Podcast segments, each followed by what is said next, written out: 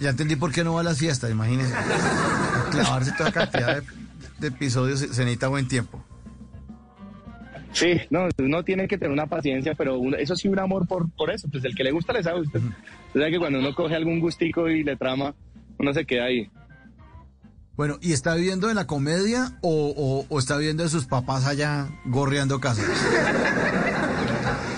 un poquito de ambas, Mauro, un poquito de ambas. Pues yo soy estudiante de diseño gráfico en este momento y soy comediante, o sea, evidentemente vivo con mi mamá, ¿no? es, una regla de tres bastante sencilla. Pero yo aporto en la casa, o sea, cuando yo tengo la oportunidad, yo compro el pan. O sea, yo de verdad, yo trato de ayudar mucho en No, pues, cuidado, cuidado, se, se, queda ahí líquido. Eh, bueno, y entonces... No, y lo lindo es que mi mamá lo sabe y ella no me pide mucho.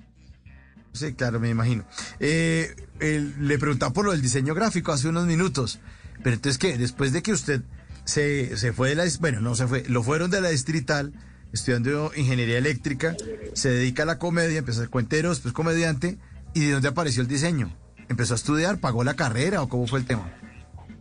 Pues a ver, cuando a mí me echan de ingeniería eléctrica, o recordemos eso, muy importante, cuando a mí me echan ingeniería eléctrica, yo entré a estudiar a la Nacional, yo entré a estudiar a la Nacional, a estudiar, a estudiar en la Nacional eh, Trabajo Social, pero no me gustó mucho la carrera, entonces yo decidí dejarla, pero ya sabiendo que mi mamá se había gastado todas sus cesantías y todos sus ahorros en mi vida, académica, yo dije como no, voy a hacer lo que yo quiero en mis términos, en mis reglas, con mi plata.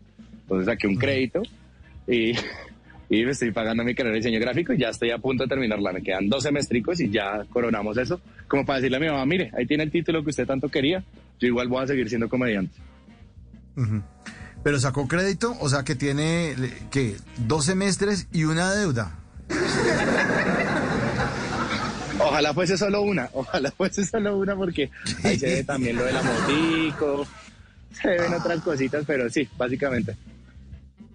y Juan Sebastián, ¿usted tiene hermanos? ¿O usted es el niño consentido y la mamá dejó todas las cesantías y la pensión para pagarle la universidad? Sí, es que yo soy hijo único, como muy latinoamericano esto, yo soy el hijo único de mi mamá, pero el quinto de mi papá. Entonces, ah. sí, muy latinoamericano esto, ¿no? Entonces mi mamá sí se gastó todos sus ahorros en mi vida académica y pues digamos que entre comillas yo la defraudé académicamente. No, pero, pero, pero, igual ella está orgullosa, ella está orgullosa. O sea, cuando yo por fin salí en Sábados Felices, me dijo, yo le tenía fe. Mire que todas sus tías vieron el programa. Todas sus tías me llamaron a felicitarme. Y yo siempre dije, mi hijo tenía que ser comediante. Eso sí no había nada que ver. Exactamente. Ella dijo, toda esa vida defraudadas que me pegó tenían que servir para algo. Y mírelo. Y mírelo, la evolución que tiene. Pero yo me acuerdo que cuando lo vio usted por primera vez, era un duro para hacer voces como de muñequitos. Y eso era como un plus también. Y es, sigue siendo un plus suyo en el escenario. Y es utilizar las voces, los tonos, la capacidad también de hacer imitaciones, ¿no? Sí, señor. Pues ahorita ya no lo uso tanto porque por el trabajo en el parque se me agruesó la voz y ya no logro ciertos registros vocales. Pero, por ejemplo, yo trato de que mis voces, o sea, que las imitaciones que yo hago aporten al chiste, más no sean el chiste por sí. ¿sí? Digamos, cuando un imitador hace su, su, imitación, el chiste es que pueda hacer la voz. En mi caso, yo trato que el personaje que yo introduzco en la rutina tenga sus chistes. Entonces, por ejemplo, cuando yo hablo como Petro, o cuando yo hablo como Uribe, o cuando hablo como Santos, es una excusa como si ellos estuviesen haciendo stand-up. Algo por decirlo de cierta forma.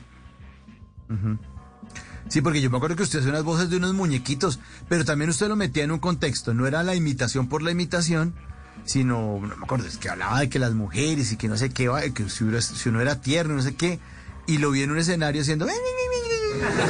Pero era muy, muy, muy divertido. Sí, no, y, la, verdad es que sí me fue muy bien. Sí, pero la voz se le está volviendo gruesa, no por el parque, ni por hacerlo ahí al aire libre, sino porque está poniendo viejo. Mira a ver larguero a, a Cabachiros ah. va a abrirse de, Entre la voz más gruesa la tenga, más pobre soy. y más anciano. no, pero eh, usted es el, típico, pues que ahorita sale del show, va y se toma unas cervezas con sus amigos y después llega a la casa y en el horno está la comidita caliente. No, fría, pues, pero para calentar ahí que le dejó la, la mamá. Dígalo si no. Sí, señor, tal cual. Sí, no, yo soy el niño consentido de esa casa. Gracias a Dios no tengo que, competir con nadie más por el amor de mi madre. Por el de mi papá sí me tocó competir mucho, pero, pero por el de mi mamá no. En las noches la única que no se cansa es la lengua. Por eso, de lunes a jueves a las 10 de la noche empieza Bla Bla Blue con invitados de lujo. ¿Qué tal, amigos? Les saludo a Omar Geles. Soy Jimmy Vázquez. Los saluda Fernando el Flaco Solórzano. Mi familia de Colombia, soy la cantante española Melody. Les saluda Pedro Palacio. Yo soy Juan Marino. Los saluda Hablado. Los saluda Carolina Lao. Con buena música, con historias que merecen ser contadas, con expertos en esos temas que desde nuestra casa tanto nos inquietan y con las llamadas de los oyentes que quieran hacer parte este espacio de conversaciones para gente despierta. Bla bla blue. De 10 de la noche a 1 de la mañana. Bla bla blue. Porque ahora te escuchamos en la radio.